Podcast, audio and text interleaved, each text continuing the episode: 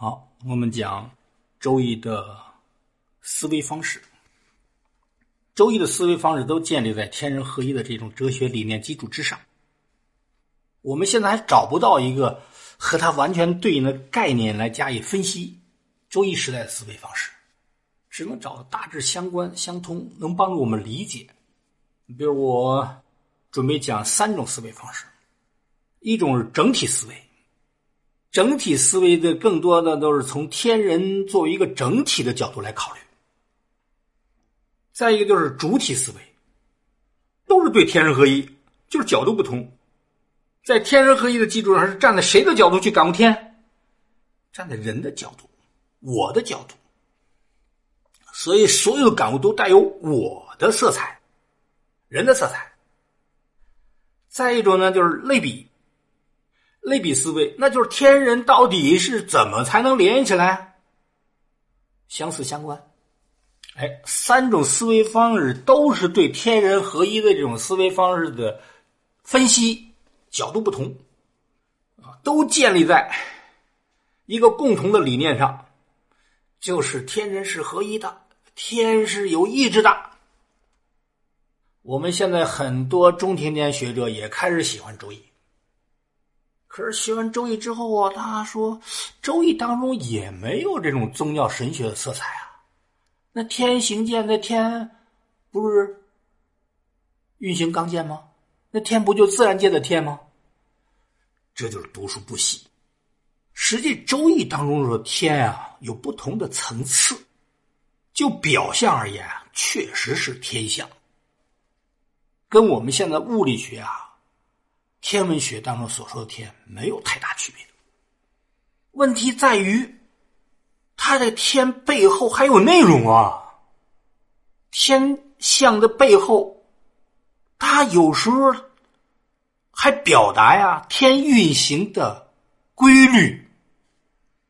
天运行有规律，它让你认识人的运行，人的发展也有规律。更重要的是。周易中的天能够预测未来，能够保佑人，那你说这和我们天文学上天说的是不是就不一样了？他的天，你得承认，确实是带有宗教神学色彩。你比如说，我们前面举的例子是自天佑之，天都保佑你。天文学上的天能保佑人吗？科学意义上的天能保佑人吗？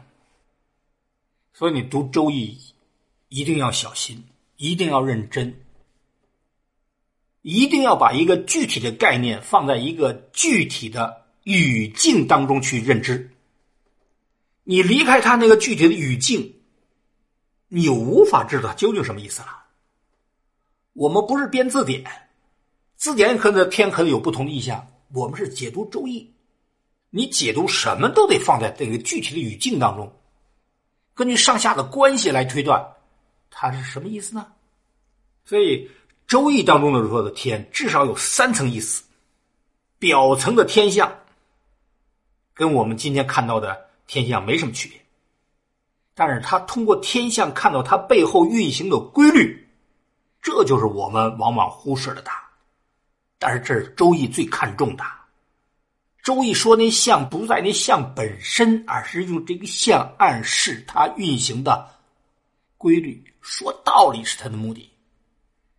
更重要的是，更深层，它代表着天意。你比如说，周易当中出的这个象，八卦象也好，六十四卦象也好。他不告不说这是人为的组合，这告诉天意通过这种方式啊，告诉你道理，告诉你这个象是天垂象，垂是动作呀，天垂象，这个象是天垂式的，它的作用是现吉凶，它能够想出未来的结果，所以你要解读周易，一定回到那时代去。知道《周易》里边的天有不同层次的含义，那么整体思维怎么理解呢？把事物看作一个整体啊，张网查来啊，是历史是一个过去、现在、未来一个连续呀，所以你彰显往事，能够预测未来呀。我们的史书所以这么发呆，其实最终也是要为政治服务的。司马迁为什么写《史记》？他自己明确说，要究天人之机。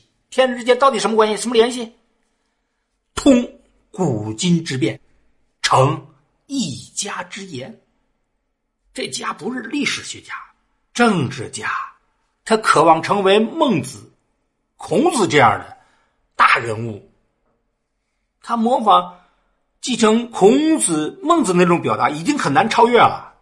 所以他的智慧在于另辟蹊径，通过有选择的技术历史，来表述自己的政治观念。所以《资治通鉴》是司马光写的，但书名是宋神宗赐的。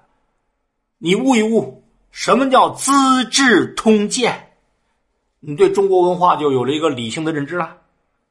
资治，资就是助，资助政治，以通史为鉴，通过分析历史上的成功的经验、失败的教训，啊，告诫君王来借鉴。周易也是这样，最终也是要为政教服务的。为了理解他整体思维，整体思维可是大智慧。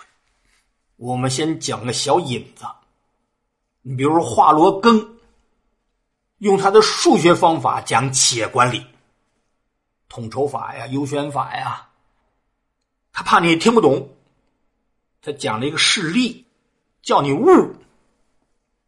哎，这个他讲的这个统筹法呀，跟我们周易的整体思维很接近。你比如说。他讲这例子就说，有客人来了，要沏茶水招待客人。现在条件是呢，什么都没有，茶叶没找到，茶壶茶水也没找到，热水也没有。问，怎样做才能在最短的时间内沏出茶来招待客人？这就是周易啊。周易就思考这些问题啊。统筹兼顾，宏观管理，啊，具体分析，这个这么多道工序，最长那道工序所用的时间就是沏茶招待客人所用的最短的时间，因为你可以同时做事啊。这里边什么用的时间最长？烧水啊，把水先烧上，烧水的同时。找茶叶，找茶碗，洗茶碗，等待水开。周易讲的就是这个道理啊！说你要有周易的这种宏观的管理的智慧，方方面面都要考虑到，那就厉害了。